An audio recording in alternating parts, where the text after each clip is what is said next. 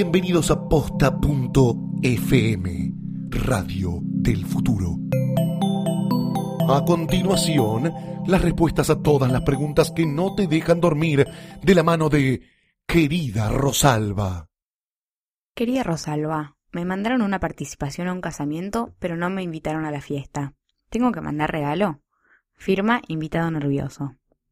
Querido invitado nervioso, una invitación no es una factura, no tenés que mandar regalo y ni siquiera tenés que ir. Si te quisieran en ese casamiento te hubiesen mandado una invitación. Estimados oyentes, soy Rosalba Pico Estrada, Mary Rocks en Twitter, y les quiero dar la bienvenida a Querida Rosalba. Querida Rosalba es un podcast que tiene como objetivo resolver todos tus problemas que tengan que ver con relaciones sociales y con etiqueta. Sé que cuando digo etiqueta suena como algo súper anticuado, que conjura imágenes de cuántos tenedores hay al lado del plato y cuál tengo que usar primero, pero yo creo que la vida moderna está llena de situaciones difíciles en las que no sabemos qué hacer y con las que podríamos usar un poco de ayuda. Este podcast está pensado justamente como una respuesta para esas situaciones. A mí me gustaría que para ustedes, querida Rosalba, sea como una columna de consejos.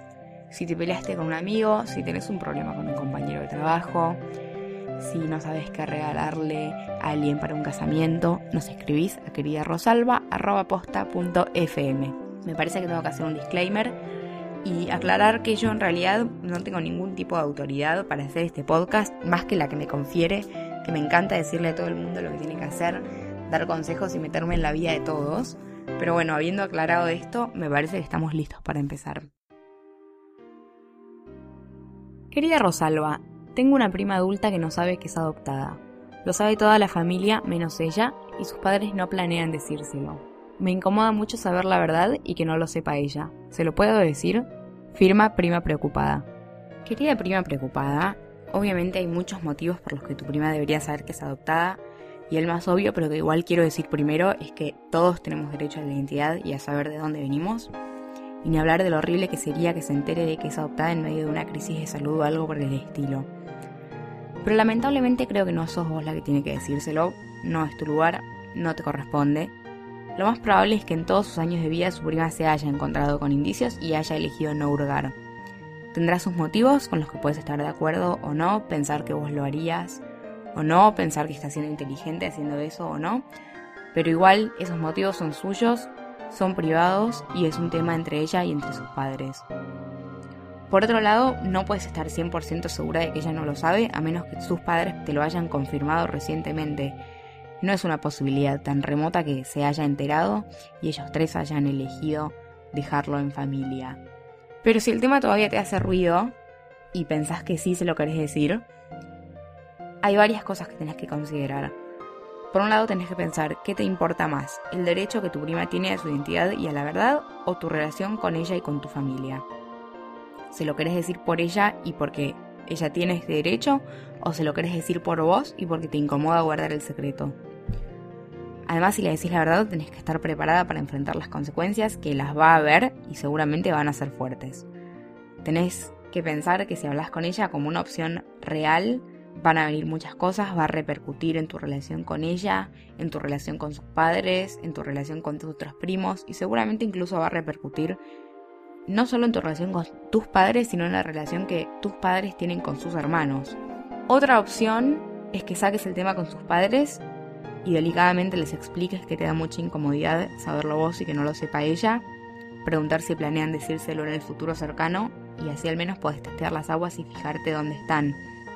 Pensá que si a vos te pesa el secreto, a ellos le pesan mucho más, así que por más que sepas y estés segura de que hayan estado equivocados y que le hayan tenido que decir la verdad, seguramente lo estén pasando mucho peor que vos.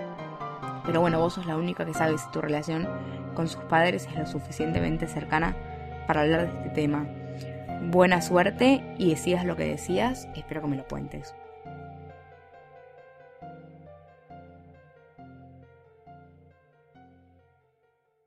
Un consejo de querida Rosalba para reducir al mínimo la incomodidad de esas situaciones horribles en las que estás con alguien atrapado en un auto sin ningún tema de conversación. Pregúntale a la persona qué películas vio últimamente y dedícate a escuchar.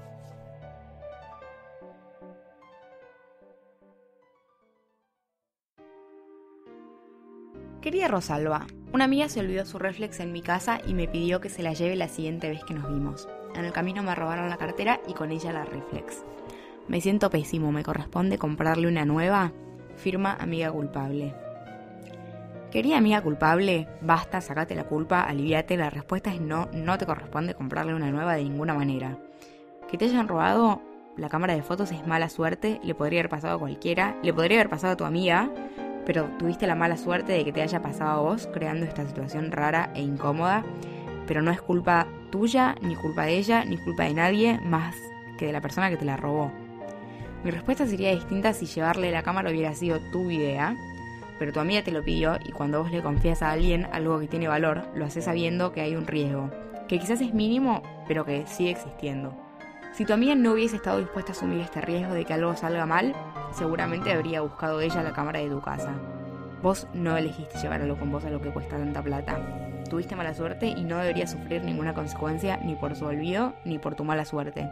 Dicho esto, entiendo completamente que te sientas mal y que seguramente quieras ayudar a tu amiga y eso no tiene nada de malo, todo lo contrario. No tener la obligación no significa que no lo puedas hacer o que no lo quieras hacer. Si podés hacerlo y te hace sentir mejor, re podés darle algo de plata para ayudarla a comprarse una cámara nueva. Si no, podés ayudarla a buscar una forma de reponerla posteando en Facebook, buscando en Mercado Libre, lo que se te ocurra, pero hacelo porque sos su amiga y la querés ayudar y no porque sientas que tenés la obligación.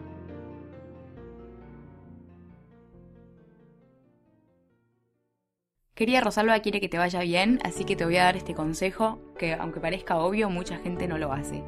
Si alguien te ayudó a conseguir trabajo o te hizo un contacto, mínimo mandale un mail de agradecimiento, aunque es mucho mejor si le mandas una botella de vino.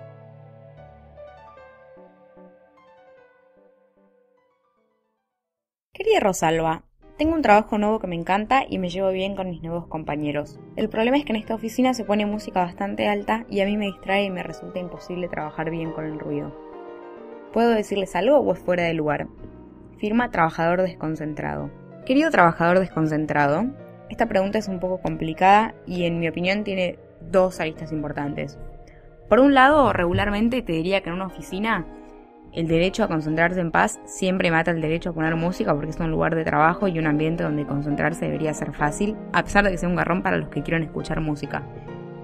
Pero por otro lado, vos sos nuevo, así que no es una situación regular, porque el derecho de piso no corre solo para el trabajo en sí mismo, también corre para tu posición en el plano social de la oficina.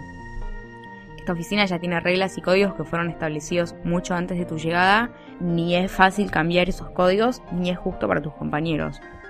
No les puedes pedir que no pongan música, sí puedes transigir y pedirles que bajen el volumen. Creo que cualquier persona razonable estaría de acuerdo con este pedido. Ten en cuenta que sos nuevo, no querés hacerte enemigos y aunque te parezca que es injusto, tenés que hacer el pedido como si fuera tu culpa y no la de ellos.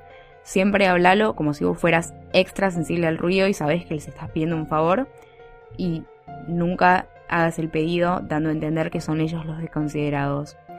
Si no funciona o si la música baja todavía te molesta, vas a tener que explorar soluciones unilaterales como cambiarte de escritorio a alguno que esté más lejos de sus computadoras y sus parlantes, usar auriculares que aíslen el sonido o escuchar ruido blanco en tus auriculares, que aunque no lo creas, funciona muy bien. Mis queridísimos oyentes, esto fue el primer Querida Rosalba. De nuevo, muchísimas gracias por escuchar. No se olviden de mandar sus sugerencias, sus opiniones, pero sobre todo sus preguntas a queridarosalba.posta.fm. Fue un placer para mí, espero que haya sido un placer para ustedes y hasta el próximo episodio.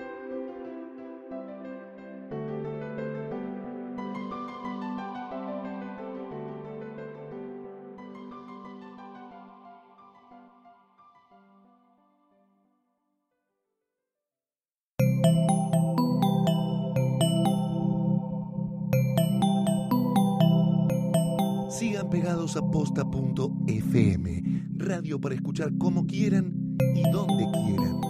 Posta.